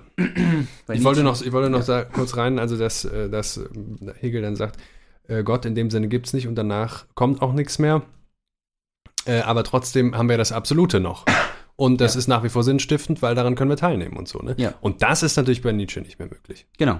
Dann, aber das heißt nicht, dass Nietzsche sich nicht die Frage stellt, ja, Moment mal, was äh, sind denn dann die ordnenden oder in äh, wenigen Aphorismen spitzt er das sogar so zu, was könnte denn trotzdem das, diese äh, ernüchterte Realität ordnende Prinzip sein? Ne? Ja, ja. Und jetzt kann man eben auch die ganz, ganz andere Perspektive einnehmen und aus der ist eben auch die Nietzscheanische, die Nietzscheanische Philosophie eigentlich ja äh, entsprungen, nämlich äh, der große Antipode und äh, der große Feind Hegels, nämlich äh, Schopenhauer, war ja eigentlich dann der, der Mentor für Nietzsche, ne? Der äh, redet dann eben gerade bezugs äh, solcher Gedanken eher von der Nichtigkeit des Daseins. Er schreibt da in Nachträge zur Lehre von der Nichtigkeit des Daseins, ja, schreibt er, diese Nichtigkeit findet ihren Ausdruck an der ganzen Form des Daseins, an der Unendlichkeit der Zeit und des Raumes gegenüber der Endlichkeit des Individuums in beiden. An der dauerlosen Gegenwart als der allgemeinen Daseinsweise der Wirklichkeit, an der Abhängigkeit und Relativität aller Dinge, am steten Werden ohne Sein, am steten Wünschen ohne Befriedigung, an der steten Hemmung des Sterbens durch das Leben, durch die das Leben besteht, bis, die, bis dieselbe einmal überwunden wird. Entschuldigung. An der steten Hemmung des Sterbens, durch die das Leben besteht, bis, dassel bis dieselbe einmal überwunden wird. Die Zeit und die Vergänglichkeit aller Dinge in ihr und mittels ihrer ist bloß die Form, unter welcher dem Willen zum Leben, der als Ding an sich unvergänglich ist, die Nichtigkeit seines Strebens sich offen. Die Zeit, mach nur das rein, ja. Die Und nimm Zeit, das, nimm das Buch doch äh, so ein bisschen hoch, dann kannst du. die Zeit ist das Vermöge, dessen alles jeden Augenblick nur unseren Händen zu nichts wird, wodurch es allen wahren Wert verliert. Also, Hm. wir hatten ja, ähm, Wobei sich da natürlich der wahre Wert dann noch an irgendein verlorenes Absolutes zu knüpfen scheint. Ne? ja, das kommt sogar gleich, das wollte ich auch dann noch zeigen. Die Frage wäre ja dann auch wieder die Nietzscheanische Frage, ja, was Ja. hat es aber jetzt mit den Werten auf sich und wie können wir die trotzdem generieren, beziehungsweise eben woraus, wenn wir sie nicht mehr Mhm. rückbinden, Mhm. Religio, an, äh, an Gott oder, oder Transzendenz, ja. Ja, aber hier ist eben jetzt mal einfach von dem nichtenden Charakter der Zeit her Subjektivität gedacht. Ne? Mhm. Also das Subjekt und also das heißt wir, Der Mensch braucht Zeit. der Mensch braucht Zeit. Ne? Also wir sind unser Leben lang nur im Modus des Augenblicks unterwegs. Ne? Also wir äh, sind immer nur in der Gegenwart, die ein winziges Brennglas ist im Grunde auf der, auf der Zeitlinie, auf der Zeitspanne so. Ne? Und alles verliert eigentlich äh, seine, seine Gültigkeit und zwar andauernd, ne? weil uns eigentlich jeder Moment immer wieder wie äh, also in, in, den, in den Händen zerfällt. Ne? Mhm. weil er ständig schon von seiner Nichtigung durch die Zeit bedroht ist, ne? weil er schon gleich irgendwie in die Vergangenheit hinabstürzt und dann da eigentlich nicht mehr das oder die Bedeutung erheben oder behaupten kann, die das Ist hat. Ne? Also er, er sagt dann im nächsten Paragraph, was gewesen ist, das ist nicht mehr, ist ebenso wenig wie das, was nie gewesen ist. Aber alles, was ist, ist im nächsten Augenblick schon gewesen. Daher hat vor der bedeutendsten Vergangenheit die unbedeutendste Gegenwart die Wirklichkeit voraus, wodurch sie zu jener sich verhält wie etwas zu nichts. Mhm. Ne? Also, äh, und so kommt man eben ja genau dann auf diesen YOLO-Gedanken, würde ich sagen. Ja, da ist die Zeitlichkeit enthalten, ne? Ja, und vor allen Dingen, weil man immer den Augenblick ausspielen möchte gegenüber, oder das Gegenwärtige immer ausspielen möchte gegenüber dem Vergänglichen. Ne? Ja, oder auch, und das wäre das Problematische gegenüber dem noch kommenden, Ja, ne? Genau. Und ähm, so kommt äh, Schopenhauer jetzt also dann am Ende genau zu der Weichenstellung, an der wir jetzt stehen, Jakob, Ah. und äh, stellt sich die Frage, auf Betrachtungen wie die obigen kann man allerdings die Lehre gründen, dass die Gegenwart zu genießen und dies zum Zwecke seines Lebens zu machen die größte Weisheit sei. Also, weil ne, die Mhm. Gegenwart hat ja der Vergangenheit immer die Wirklichkeit voraus und ist dadurch einfach immer viel äh, lebendiger und realer als das, was äh, in der Erinnerung äh, lebt. Ne? Mhm. Und deswegen sollte man doch eigentlich alles darauf setzen. Ne? Ja. Umgekehrt, also weil ja jene allein real, also ähm, die Gegenwart allein real ist, alles andere nur Gedankenspiel wäre.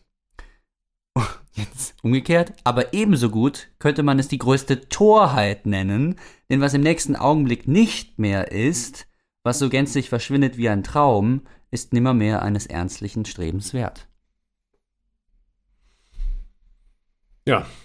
Na. Ja, und deswegen stellt sich ja die Frage, was stellen wir denn jetzt im aktuell herrschenden Moment her, um es im kommenden Moment noch zu haben? Ne? Ja. Oder äh, saufen wir uns kaputt und haben die kommenden Tage erstmal nichts mehr von uns selbst Genau. und einander. Genau, aber also äh, ich finde, es ist ja ganz gut beschrieben, dass es eigentlich fast so eine antinomische Struktur hat, Ja, dass beides seine Berechtigung hat, dass es genauso weise wie dämlich ist, äh, dieses Lebensmotto so an den Tag zu legen, ne? weil es hat seine Berechtigung, weil wir wirklich unser Leben lang nur in der Gegenwart leben und Mhm. die Gegenwart nun mal wirklich äh, immer das letzte Wort hat. ja und was, was ja gleichzeitig das vollkommen Triviale und Offensichtliche Ja. ist. Ne? Genau. Und gleichzeitig ist sie natürlich die Gegenwart genauso Opfer aller äh, Wirklichkeit des Zeitlichen und des Vergänglichen, Mhm. äh, ja, wie, wie es alles ist eben. Mhm. Äh, zurück jetzt also zu der Suche nach dem, was im ähm, ähm, in der Ära nach dem Tod Gottes eigentlich so unser Treiben organisiert. Die Philosophie versucht ja dann immer äh, die Prinzipien zu finden und zu beschreiben und zu versprachlichen.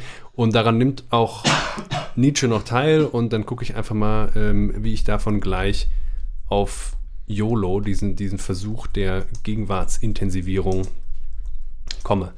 Ähm, es gibt im Jenseits von Gut und Böse Aphorismus 36, das ist der berühmteste, in dem es äh, um den Willen zur Macht geht. Da gibt es so eine Formulierung äh, im Konjunktiv. Da schreibt Nietzsche.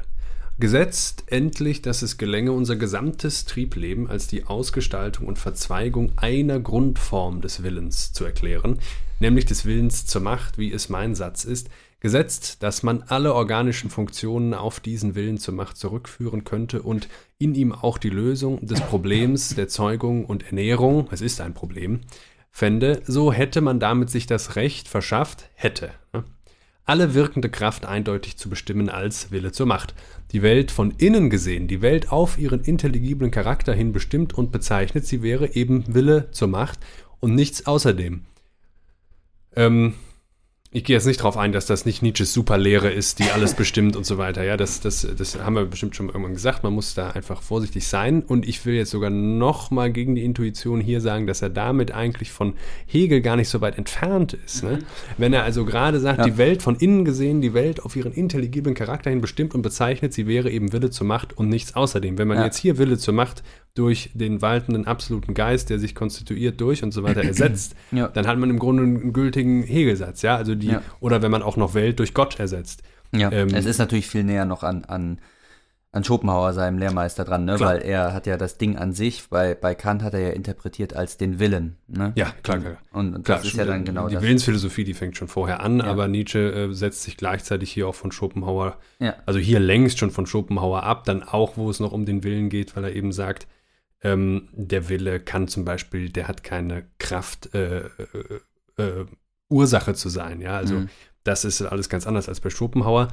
Ähm, der Wille ist gerade nicht das, was wir unter Kontrolle haben, ne, sondern der Wille ist das Ergebnis von, von Triebkämpfen und so weiter. Mhm. Aber ähm, ja, finde ich gut, dass du das auch so siehst, jedenfalls hier, ähm, dass man da fast noch was Hegelianisches draus machen könnte. Nur, jetzt nehmen wir mal Folgendes noch dazu, das ist jenseits von Gut und Böse 9. Aber dies ist eine alte, ewige Geschichte. Was sich damals mit den Stoikern begab, begibt sich heute noch, sobald nur eine Philosophie anfängt, an sich selbst zu glauben. Sie schafft immer die Welt nach ihrem Bilde, sie kann nicht anders. Philosophie ist dieser tyrannische Trieb selbst, der geistige Wille zur Macht, zur Schaffung der Welt, zur Causa prima. Äh, Das ist jetzt wieder was, wa- äh, was Wäre man immer eher wieder eine Polemik gegen Hegel und alle. ja, genau, es könnte eine Polemik gegen ne? Hegel sein, aber es kann natürlich auch sehr ernst gemeint äh, sein, wenn man das jetzt mal zusammennimmt. Also wenn er auf der einen Seite sagt, unter bestimmten Voraussetzungen könnte Mhm. die Welt von innen gesehen auf ihren intelligiblen Charakter hin bestimmt selber Wille zur Macht und sonst nichts sein. Und gleichzeitig sagt, die Philosophie als Disziplin, als Denkpraxis, also das Denken, das philosophische Denken, ähm, ist äh, sozusagen äh, angetrieben von diesem geistigen Willen zur Macht, zur, zur Schaffung der Welt. Auf jeden Fall klingt ja jetzt hier an das, äh, was sozusagen Teil 2 von Hegels Tod Gottes wäre, ne? nämlich es ist jetzt der philosophierende Mensch, und vielleicht war das auch schon Hegel, der seinem tyrannischen Trieb folgend selber Welt erschaffen will, also eigentlich göttlich tätig wird. Ne? Ja, das meine ich ja wieder mit Immanenzwerdung. Genau.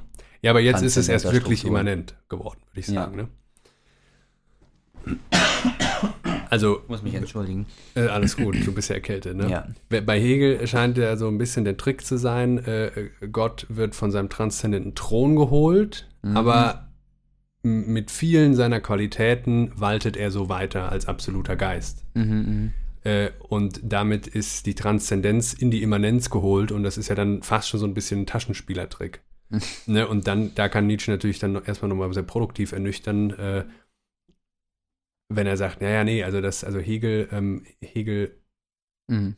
also wenn wir dann nochmal an die Polemik denken, ne? Mhm, mhm. Äh, für Hegel fallen Höhepunkt und Endpunkt des Weltprozesses in seiner eigenen Berliner Existenz zusammen. Gut, aber ähm, jetzt, wir wollen auch den Willen zur Macht nicht, ähm, nicht bis in alle Richtungen ausdeuten.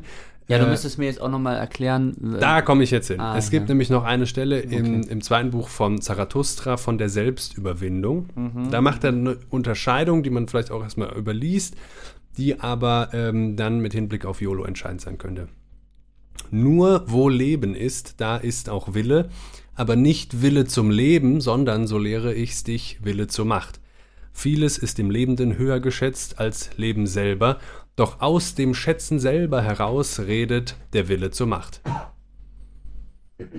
Die Unterscheidung, die er hier vornimmt, ist äh, die zwischen Wille zum Leben und Wille zur Macht. Ja?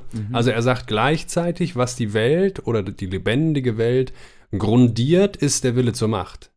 Egal, ob man das jetzt so martialisch als, als Aggressionsverherrlichung ausdeutet oder ob man sagt, naja, Wille zur Macht, was heißt das? Es geht einfach nur um das lebendige Prinzip, äh, äh, die, die Einflusssphäre, sich selbst im lebendigen Vollzug zu erweitern, sodass man äh, einfach das Maximum an Selbstentfaltung sozusagen, lebendiger Selbstentfaltung, Reproduktion und so weiter sicherstellen kann. Das ist egal. Er sagt, es gibt jedenfalls einen Unterschied. Wille zur Macht ist nicht gleich Wille zu leben, sondern Wille zum Leben ist eigentlich was Selteneres. Äh, Wille zum Leben ist nämlich Lebensbejahung. Wille zur Macht heißt aber nur, ich kann auch versuchen, äh, die Intensität des Schätzens selber zu steigern. Ja? Also vieles ist im Lebenden höher geschätzt als Leben selber, doch aus dem Schätzen selber heraus redet der Wille zur Macht. Der aber, das scheint so zu sein, in der Tat ein destruktives Potenzial haben kann. Und ist nicht, ist nicht im YOLO das eigentlich auch angelegt. Also äh, man kommt gar nicht richtig zum Leben, steht da vielleicht irgendwo im Club und man hat eine große Sehnsucht, jetzt diesen intensiven Moment herzustellen. Und man hat ja vielleicht auch gute Gründe, nicht nur in dieser von Nützlichkeitswerten dominierten Welt, wenn wir da Max Scheler folgen wollen, ähm, immer daran zu denken, äh, was ich heute tue, sollte gewährleisten, dass ich morgen aber immer noch weiter das tun kann und so, ja. Sondern wenn man auch mal sagt, fuck it, Mhm. dann erhöht sich dort, dann, dann spricht doch hier vielleicht äh, dieser Wille zur Macht in seiner, in seiner destruktiven Variante. Mhm. Ja, auf jeden Fall würde ich dir äh, recht geben. Da, das hat ja was Selbstzerstörerisches oder kann es auch haben, dieses YOLO, ne? weil ich mir da im, im Grunde immer so ein Imperativ aufhalse, dass ich mich jetzt vergnügen soll. Ne? Ja.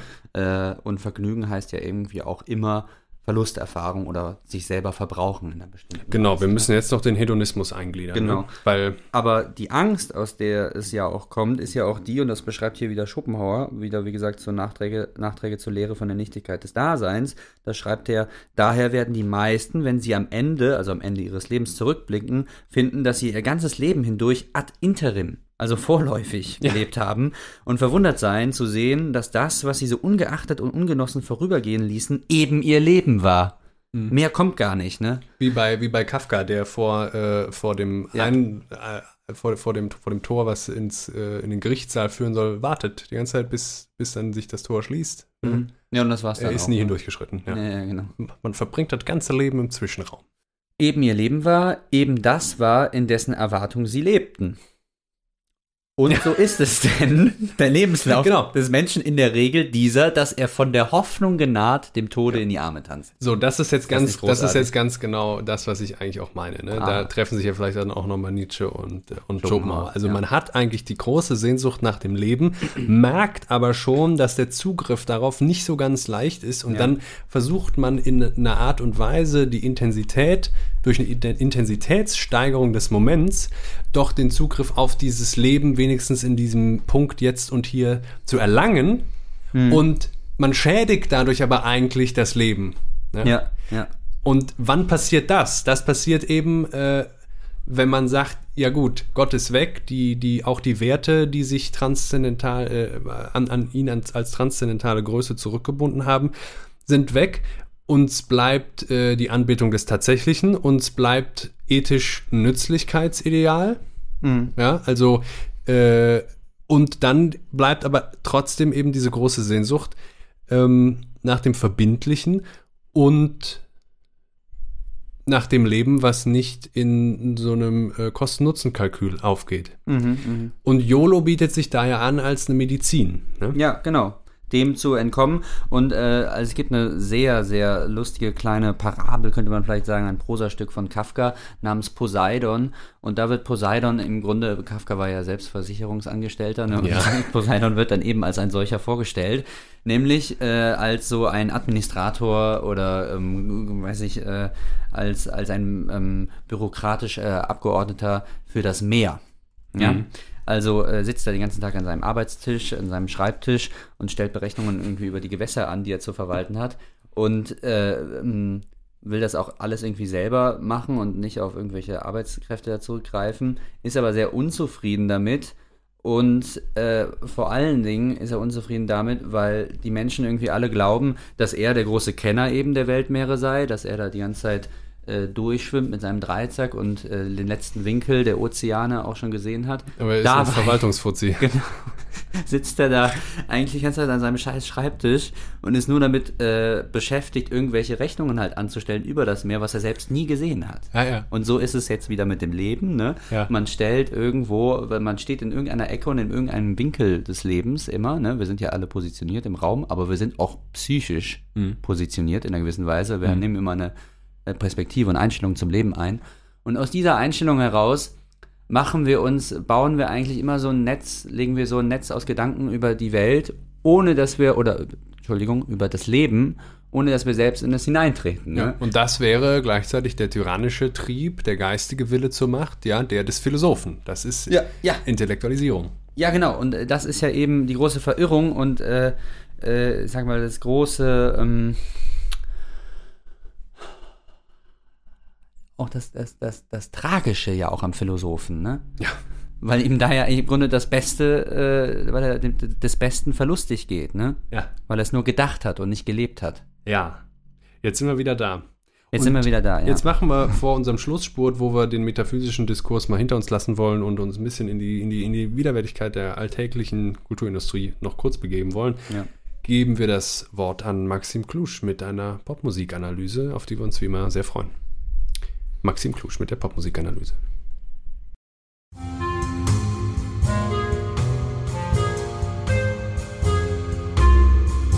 Die Popmusikanalyse.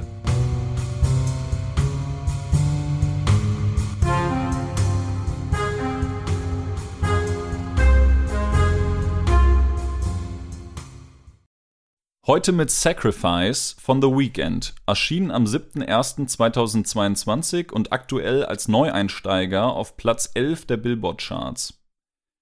The Weeknd ist ein Megastar. Der 31-Jährige ist einer der meistgeklickten Künstler auf Spotify überhaupt. Seiner Single Blinding Lights, die illustrativ für den von Retro-Klängen angehauchten Sound von The Weeknd ist, konnte in den letzten Jahren weltweit kaum jemand entkommen. Das wie eine Radiosendung mit eigenem Sprecher aufgemachte neue Konzeptalbum Dawn FM kommt mit riesigen musikalischen und erzählerischen Ansprüchen daher. You've been in the dark for way too long. It's time to walk into the light and accept your fate with open arms, heißt es am Anfang des Albums aus dem Mund des Radiosprechers, der das Album erzählerisch einleitet. Schnell wird klar, dieses Album will eine existenzielle Dämmerung sein. Es will, wie es sagt, zum Licht führen, einen Aufbruch zu etwas Neuem schaffen. Nach eigenen Angaben von The Weeknd soll es um den Tod gehen, ums Vergehen und gerade den Übergang von der Welt ins Jenseits, aber auch um einen Blick zurück.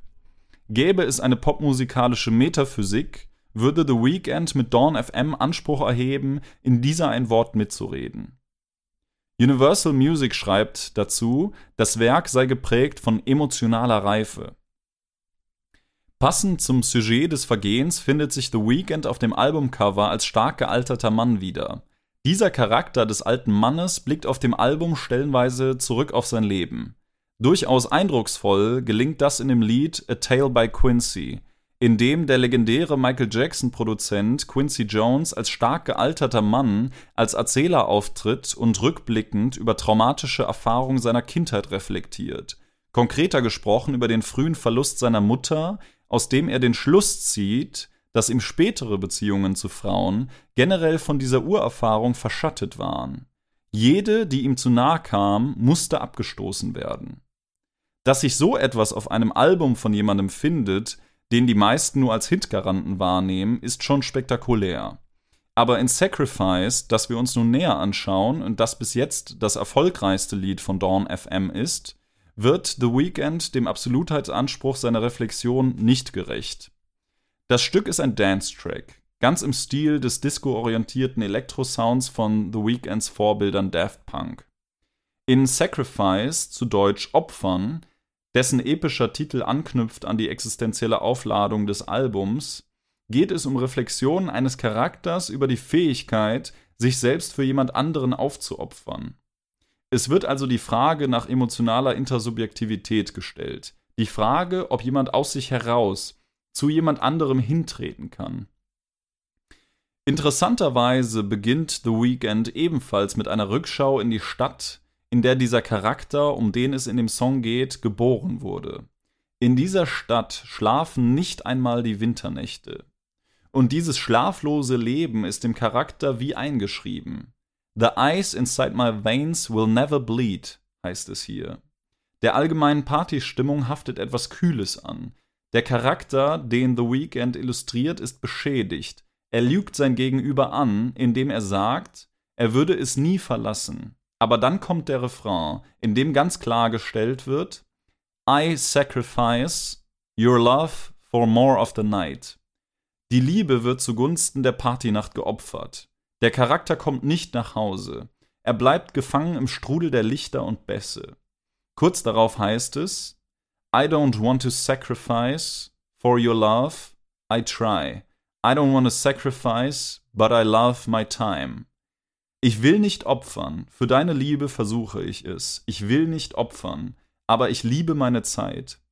Die Widersprüchlichkeit, die in diesen Zeilen zum Ausdruck kommt, ist enorm. In dem Song wird man zudem zwischen Strophe und Refrain von einem ständig sich wiederholenden, pulsierenden Mai, das Weekend singt, begleitet, was die Ich-Fixierung ästhetisch noch verstärkt. In der zweiten Strophe geht es darum, auszuloten, was der Charakter dem Gegenüber bieten kann. Da heißt es: I can break you down and pick you up and fuck like we are friends. But don't be catching feelings. Don't be out here catching feelings. Freunde ficken nicht, müsste man The Weekend mal sagen. Die Vereinsamung wird affirmiert, der Versuch, sich für den anderen aufzuopfern, scheitert. Die Gefühlsbindung muss in der Handlungslogik von Weekends Charakter in jedem Fall umgangen werden, um den eigenen Lifestyle bruchlos zu erhalten. Passend dazu heißt es in der Süddeutschen Zeitung, der ständige Wunsch nach Selbsterneuerung die aber immer wieder in Rückfall endet. Worin liegt also noch der Wunsch, sich aufzuopfern? The Weeknd zeichnet in seinem Song Sacrifice einen atomistischen Charakter, der es nicht schafft, zugunsten einer Liebesbeziehung aus sich herauszutreten und Verantwortung zu übernehmen. Es wird suggeriert, dass jede Zuwendung zu einem Gegenüber einen Selbstverlust mit sich führt. Ein Opfer eben im extremen Wortsinn. Ganz im Sinne von Daft Punks One More Time muss der Nacht und ihren Verlockungen immer wieder nachgegeben werden. Nur, dass es bei The Weeknd nicht We're gonna celebrate heißen dürfte, sondern I'm gonna celebrate. Schließlich liebt der Charakter aus Sacrifice seine Zeit. Ob dieser Entwurf nun aber dem fast schon religiösen Anspruch des Albums gerecht wird, zum Licht zu führen, bleibt fraglich. Gerade in einer Pandemie, in der Vereinsamung wohl eine der schlimmsten Folgen ist. The Weeknd's Song hinterlässt ein Bild eines Charakters. Er ist einsam wie der Tänzer, der erhobenen Hauptes die Augen verschließt, um sich selbst fühlen zu können und sich in einer Menge von gesichtslosen Figuren bewegt, zu denen es keinen Zugang gibt. Es ist das Soziale, was hier geopfert wird, zugunsten einer abgeschotteten Einsamkeit, die sich in ihrer YOLO-Attitüde noch selbst heiligt. Vielen Dank fürs Zuhören. Bis bald.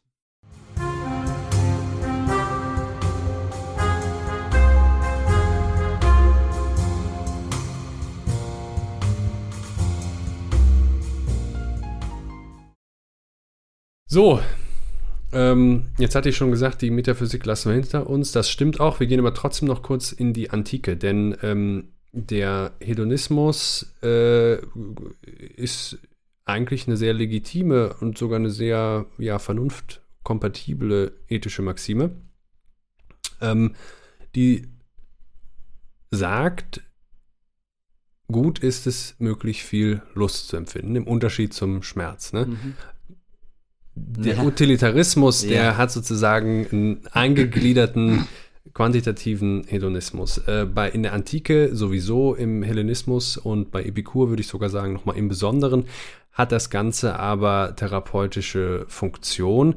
Und das Ziel ist, eine Ausgeglichenheit, die Ataraxia herzustellen, die Seelenruhe. Und das gilt auch in ganz besonderem Maße für äh, Epikurs Philosophie, Epikurs Hedonismus, ähm, der als Kampf und Gegenbegriff zu dem Stoizismus sich eigentlich gar nicht eignet, weil es ist viel Askese, viel Selbstbeherrschung Ja. dafür nötig. Äh, äh, Und zwar warum? Weil es ja um eine mäßige Behandlung der Lüste geht. Ne? es geht aber nicht nur um eine Mäßigung, sondern genau, es geht, es geht darum, Eine dass natürlich Hedonismus als Gesundheitspflege Ja. äh, immer ähm, eine gewisse, äh, also darauf ausgelegt sein muss, die Lustfähigkeit zu erhalten. Ja? Mhm. Und äh, bei, im Falle von auch von YOLO, also was wir dann mal so einen nihilistischen Hedonismus nennen könnten, der eigentlich ein Destruktionsprinzip ist, ja, also es gelten sowieso keine Werte, also kann ich mich heute Abend ja auch mal komplett abschaffen. Ja. Ähm, egal was morgen ist, da würde Epikur gerade reingrätschen. Ja, also Gesundheitspflege heißt, wie du sagst, immer auch Maß halten, ähm, aber eben um die Lustfähigkeit zu Mhm. behalten. Ja? Also Luststeigerung ist, ist eigentlich ein langfristiges äh, Projekt. Ja. Der, der Lustexzess schädigt die Lustfähigkeit äh, äh, womöglich nachhaltig, ne? Und dann verhandelt man nicht mehr nach einem hedonistischen Prinzip, sondern das kippt eigentlich um in so eine Art äh, destruktive Askese. Also wenn ich es mit der Lust übertreibe, verfehle ich sie ja gerade und muss mich dann in Enthaltsamkeit üben, bis sich meine Lustfähigkeit überhaupt wieder eingestellt hat. Ne? Das haben wir, da sind ja durchaus Spuren auch in unserem heutigen Bewusstsein, in unserem Alltagsbewusstsein noch, Ja. wenn wir sagen, äh, man soll gehen, wenn es am schönsten ist. Genau, das hat sich sprachlich erhalten und äh, in der Antike wurde auch schon gesoffen. Ne? Ist richtig. Also in diesem Aufeinanderfolgen von Kater und dann ausnüchtern und dann wieder saufen so, das ne, eigentlich ist das kein hedonistisches Prinzip. Das hedonistische Prinzip sind jeden Abend zwei Bier. Ja. nee, gut. Ähm, aber das gesagt, also das, das immanente Ideal, was bleibt, wäre jetzt mein Angebot und das ist natürlich ist absichtlich kontrovers. Äh, und es wurde ja vor allem auch schon kritisch festgehalten, dass das so ist. Äh, unanzweifelbar wird die Gesundheit. Hm. Ja. Und YOLO ist, da, bei, bei YOLO wird das, wird quasi die Gesundheit zu der Bezugsgröße schlechthin im, im schlechten Sinne. Das heißt ja eben gerade bewusst auch mal auf die Gesundheit scheißen. Mhm. Mhm. Äh, Im Sinne von Work Hard, Play Hard, also sich Mhm. beruflich und privat verausgaben. Ja? Ja, ja, Ein Abenteuer dann ganz bewusst initiieren. ja. Und äh, wir könnten doch enden auch mit der Frage nach dem richtigen Leben im Falschen. Ganz genau, da wollte ich nämlich auch noch hin, weil man kann natürlich sagen, dass dieser, wenn wir das jetzt als diesen hedonistischen Imperativ eben begreifen, wie wir es bisher getan haben, äh, dass das ist ja der, also der Befehl zu genießen, ist eigentlich die Hauptschlagader des Kapitals, ne, des kapitalistischen Systems und die stärkste Ideologie, die stärkste Botschaft seiner Ideologie. Ne? Askese und Konsum sind nicht so gut zusammenzubringen. Ja, auf jeden Fall ist natürlich, wenn wir YOLO sagen und dann irgendwie wieder uns irgendwo vergnügen, ist es genau das, was das System von uns haben möchte. Ne? Mhm. Also wir gehen da mit dem System und seinen fallen auch genau auf den Leim immer. Das muss man sich dann auch immer klar machen. Und ich würde mir halt immer das mit Schopenhauer klar machen. Ne? Also es, es ist antinomisch. Ne? Also die Gegenwart hat genauso ein Recht auf Überschätzung, Selbstüberschätzung, wie sie es nicht hat. Ne? Ja. Also sie ist einerseits alles, was wir haben, Ja. und andererseits ist sie nichts wert, weil sie im nächsten Moment schon wieder vorbei ist. Ne? Ja, oder sie hat dann eben doch einen den Augenblick äh, transzendierenden, sage ich jetzt mal, ähm, äh, Charakter, denn Ja. äh, was sich in der, in, der, in der für uns relevanten, also vielleicht insgesamt nur in der nahen Zukunft einstellt, hängt ja sehr wohl davon ab, was wir jetzt tun. Ne? Ja. Auch was wir jetzt aufbauen oder was wir jetzt kaputt machen. Aus YOLO entsteht natürlich nichts. Ne? Aus YOLO entsteht gar nichts. Also, ne? das der ist Punkt. entwicklungslos. Und es kann auch nichts daraus entstehen. Ja. Ja. Also, Und ähm, man muss es aber auch wieder gewähren lassen, weil wir leben in einer vereindeutigten Welt, Ja. in einer Welt, äh, wo das Bestehende zur Diktatur geworden ist und wo eigentlich alles nicht mehr anders sein könnte Ja. und wo der Wunsch nach Andersartigkeit sehr berechtigt ist. Ja. Ne? Aber ich finde auch gerade äh, als Ideal der Jugend hätte es so ein Potenzial haben können, wenn man endlich mal wieder zur, zur Unvernunft aufruft. Ja. Ja. Also wo, wo wir ja in, in, in äh, überall gegen Absperrungen und, und Ja. Wände und Ja. Kanten, die sagen, man soll da und da bleiben, äh, rennen. Ja, also die, die Vernunft äh, nicht im Sinne Hegels durchdringt ja unsere Ja. Alltagswelt. Zumal ja auch das Paradox von Oscar Wilde war, ist, dass es nur einen Weg geht, der Lust zu entkommen, nämlich ihr nachzugehen. Ja. Ach so. Ja, also das ist ja auch bei Epikur so gedacht, ja. Die Lust hat ihr Recht am Dasein. Ja, ne? genau. Also wir können die nicht äh, äh, marginalisieren, wie die Stoiker das machen, oder wir können sie nicht äh, irgendwie ähm, äh, äh, fesseln und, Ja. und äh, an einen Baum binden oder so Nee. äh, und dann in, in der Ker im Kerker unserer Seele irgendwie da verkümmern lassen, sondern die muss schon bedient und gefüttert werden. Ja, auch, wir, ne? wir, wir können die nicht ausmerzen äh, Ja. und genauso wenig sollten wir das Knebeln, aber wollte ich sagen. in, äh, ja, also es, es darf kein Ideal der Einseitigkeit geben, ne, was, Ja. was das angeht. Und ähm, Genau, Einseitigkeit wäre da. Stichwort, Aber ja. jetzt auch nochmal politisch, ne? Also die, die, die Jugend und auch wir, auch uns beiden, würde ich ja eigentlich wünschen, dass es ein Ideal gibt, ein produktives Ideal, äh, was zumindest innerhalb unserem, Ja. unserer sozialen Referenzgruppe fördert und gutheißt und gutiert, wenn man sagt, Ja. ich lasse mich jetzt von diesem Impuls mal treiben, ja. Aber im Fall von YOLO heißt das eben meistens nur, ja, okay, ich bin schon müde und besoffen, aber dann gehe ich jetzt halt noch in den Club oder so. Oder ja, okay, dann, Ja. dann, dann äh, bestelle ich mir das noch. Also man tappt eigentlich mit diesem YOLO immer nur in irgendwelche Konsumfallen. Und es ist antihumanistisch irgendwie ja auch, ne? Weil Auch der das wär, könnte ja gut sein, wenn man den richtigen Humanismus attackiert. Ja, ja, ich meine, genau, eigentlich wie auch bei Adorno, ne? Also die Kunst ist nur da human, wo sie den Dienst der Humanität quittiert, ne? Äh, also das stimmt ja heute auch auf jeden Fall.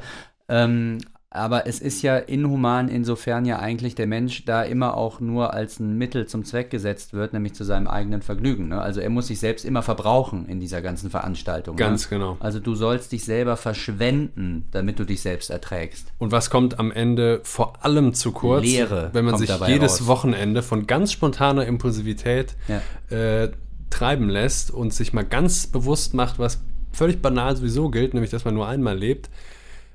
Das Denken. Und viel zu kurz. das Denken Und das wäre natürlich, wir müssen gleich noch zu Adorno kommen, ja, das, was, was heute im, äh, in der Geschwindigkeit des Konsums auch viel mehr widerständiges Potenzial birgt. Ja. Oder bei sich selbst sein, ja? Ja, jetzt übertreibt nicht. Wie es bei Rousseau heißt und dann aufgenommen wird Ah, für den Gedanken der Freiheit bei Hegel, ja? Bei sich selbst sein. Ne? ja. Das kann man ja auch mal als Gegenideal formulieren. sich selber aufheben, sich selber Äh, durchschreiten, sie sich selber ein Freund werden. selber walten. Selber walten. Ja. Zur Not von mir aus auch König werden. Ja. Ähm, Adorno, äh, von dem stammt ja diese berüchtigte Sentenz, äh, es gibt kein richtiges Leben im Falschen. Ich weiß jetzt nicht mehr, wo er das gesagt hat, aber er hat es Minima gesagt. Moralia. Minima, Minima Moralia, ja, auch. Also zuerst? Na egal. Ja. Ähm, und später hat er den Satz wohl ein bisschen relativiert. Ja. Mhm. Äh, und zwar in Vorlesungen zur Moralphilosophie. Und jetzt zeigt sich schon, dass wenn man dann wirklich versucht, lebenspraktisch Produktives und Lebbares vorzugeben, selbst Adorno nicht mehr ganz so pointiert sprechen kann. ja, da bin ich ja auch heilfroh, wenn sowas dann einfach zusammenbricht, auch ne, bei so einem großen Denker. Auch, ne? Ja, ja, ja, weil, ähm, ja, vielleicht, vielleicht, vielleicht ja, weil die das- Wirklichkeit einfach zu komplex ist. Und die Gesundheit ist natürlich auch in gewisser Weise langweiliger, als sich an, an, Ja, äh, ja, an, an den Exzessen abzuarbeiten. ne? Also solange es Exzess gibt und man die Ja. dann kritisieren kann, das ist ja bei Adorno auch so ein bisschen das Problem, kommen da große Werke bei heraus. Will der, gerade der kritische Philosoph eigentlich überhaupt die, ja, die, die, die, be- die langfristige Besserung der Zustände? Adorno sagt jetzt hier, Ja. ja. Man müsse so zu leben bemüht sein, Zitat, wie man in einer befreiten Welt glaubt, leben zu sollen, gleichsam durch die Form der eigenen Existenz mit all den unvermeidbaren Widersprüchen und Konflikten, die das nach sich zieht, versuchen, die eigene Existenzform vorwegzunehmen, die die eigentlich richtige wäre. Ja, Also die beste Möglichkeit seiner selbst schon leben in der Wirklichkeit und äh, sozusagen und in- den in der- Irreales, den äh, Konjunktiv 2 äh, versuchen in den Indikativ zu bringen. Ja, genau, weil ohne den Reales kommst du nämlich überhaupt nicht mehr Ja, aus. Also, ja. weil äh, die Totalität des Schlechten ist ja nun mal total. Ja. Und daher ja auch eigentlich, der eigentlich auch richtige Satz, Ja. ein richtiges Leben darin gibt es nicht. Ja. Aber dennoch sagt er, Aber das ist ein Und das ist, das ist jetzt der Punkt. Man kommt, man kommt halt, also das richtige Leben ist ja das, was äh, nicht zu sich selbst gleichzeitig im Widerspruch steht. Ne? Und hier Ja. sagt er, das in Kauf zu nehmen, ist aber doch das Einzige, was wir tun können. Ja. In der Totalität des Schlechten müssen wir versuchen, so zu existieren, mit all den unvermeidbaren Widersprüchen, die das dann nach sich zieht, wenn ich äh, natürlich an allen Ecken und Enden, dadurch, dass ich darin lebe, das bestehende System unterstütze, äh, trotzdem an der und der Stelle aufhöre und, keine Ahnung, ein äh, veganes Schnitzel statt einem Mhm. normalen nehme oder so. ne? Also das ist so ein äh, häufiger Kniff bei Adorno oder so ein Taschenspielertrick, dass er dann den Irreales verwendet, damit er aus dem Irreales das Licht auf die Wirklichkeit wirft, in der alles falsch ist. Ne? Und so kann er dann die Wirklichkeit gewissermaßen auch immer ein bisschen aushebeln, ne? Ja. also den, durch den Möglichkeitssinn, mit Musil gesprochen, den, Mhm. den Wirklichkeitssinn mobilisieren. Ähm, das kommt oft vor in, in, In, in, indem er eigentlich einen Ort bezieht, den es ja nicht mehr gibt, Genau. nämlich den Transzendenten. Genau, einen Standpunkt bezieht, der eigentlich so noch nicht gewachsen ist, der man sich aber vorstellen kann. Also Mhm. da wird ja im Grunde, ne, wir können, wir können uns Dinge denken und Ja, wir können Dinge erkennen, ne, nicht, ja. nach Kant. Und das, was wir denken können, kann aber schon zu so einem regulativen Ideal werden für das, was wir bloß leben.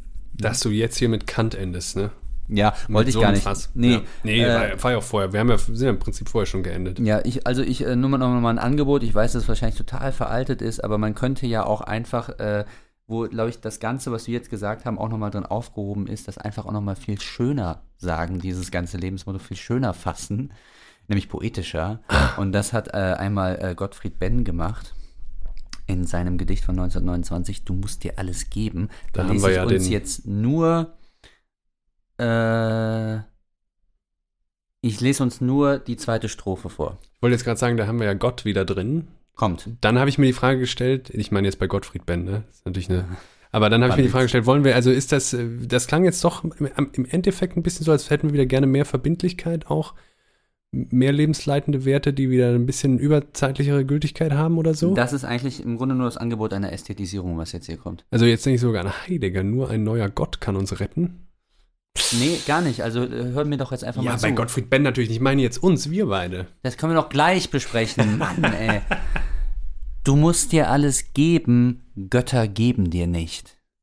Gib dir das leise Verschweben unter Rosen und Licht, was je an Himmeln blaute, gib dich in seinen Bann, höre die letzten Laute schweigend an. Du musst dir alles geben, Götter geben dir nicht. So, merkt ihr das, ne? Also Ja, ja. damit ist das Ganze, was wir mit Hegel und mit Nietzsche heute aufgerollt haben, gesagt. Ja, aber Gottfried Benn war auch ernüchtert, ne? Ja, Ist tief drin. aber trotzdem auch. Das ist mir sympathisch, trotzdem habe ich mir die Frage jetzt gerade ernsthaft gestellt. Und bei Nietzsche ist das auch ein Problem, was offen bleibt oder eben vielleicht sogar eine Möglichkeit, die offen bleibt. Ne? Es können noch viele neue Götter kommen. Und vielleicht sind die nicht alle so ungesund. Ja, jetzt haben wir den Gott der Lüste, ne? Ja, Irgendwie, der uns jetzt beherrscht, oder den Gott des Geldes, den Ja, Gott der ich- Vergnügungen. ja die Vergnügung, und das ist was ganz anderes als Lust. Ne? Ja. Ja. Also die Intensität echter Lust, die verpasst man ja komplett Mhm. in diesem Vergnügungssuchen. Ja. Ne? Also das eine ist ja eine Betäubungsform, die Lust ist, ist ja ein wirkliches Ankommen. Mhm. Also da, also von mir aus brüll bei einem Orgasmus YOLO. Aber nicht, wenn du dir einen wegschepperst oder ein, oder ein Bungee-Jumping buchst oder so, ne? Mhm. Naja, also wie immer haben wir im Grunde auch keine Fragen auf die großen Antworten. äh, was? Äh, wie immer haben wir auch keine Antworten auf die großen Fragen unserer Zeit. Aber eins hast du noch, nämlich den unverständlichsten Satz der Woche. Ah, ja, stimmt ja. Habe ich ganz vergessen. Ja, äh, es ist ja nicht so, als hätten wir alle Sätze verstanden, nur weil wir jetzt mal eine Zeit lang keinen vorgelesen haben. Ganz im Gegenteil, tun uns nach wie vor schwer. Ja. Und wer ja sich immer wieder in, für diese Kategorie irgendwie anbietet und eigentlich sich bewirbt regelrecht auf Ja. diese Kategorie, ist ja Benjamin. Ja. Ähm, und hier hat er dann in seiner Dissertation wieder einen rausgehauen, äh, der Begriff der Kunstkritik in der deutschen Romantik. Ähm, da heißt es wie folgt. mh, Der Terminus Objekt bezeichnet nicht eine Beziehung in der Erkenntnis, sondern eine Beziehungslosigkeit und verliert seinen Sinn, wo immer eine Erkenntnisrelation an den Tag tritt. Soweit, so gut. Die Erkenntnis ist nach allen Seiten in der Reflexion verankert, wie die Fragmente des Novalis es andeuten. So, jetzt kommt's. Der unverständlichste Satz der Woche.